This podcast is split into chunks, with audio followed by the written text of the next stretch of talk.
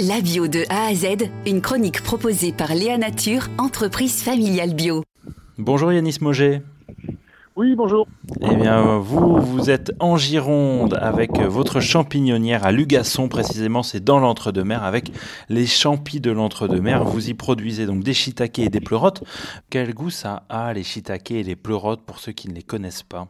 Alors, euh, le shiitake, on a un champignon qui se rapproche un petit peu des arômes du, euh, du cèpe, avec une texture euh, plus ferme que le cèpe.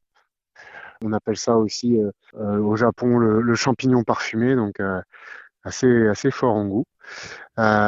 et à côté, on a le pleurote un peu plus classique, avec voilà, ça, nous rappelle un petit peu ces odeurs, ces arômes de humus de forêt, qui est un peu plus fin en arôme, donc qui a toutes ses vertus aussi. Il y a des apports particuliers que peuvent avoir ces champignons d'ailleurs, peut-être?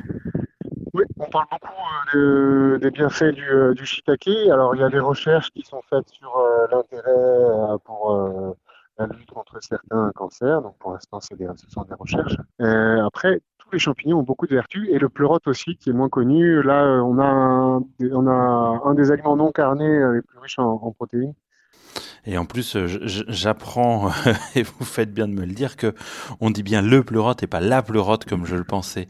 Euh, vous, vous les aimez comment, euh, ce, ces shiitake, ces pleurotes? Mais euh, d'autres pleurotes. Moi, j'ai ma petite euh, préférence pour euh, le faire avec un petit peu, alors pareil, hein, la poêle.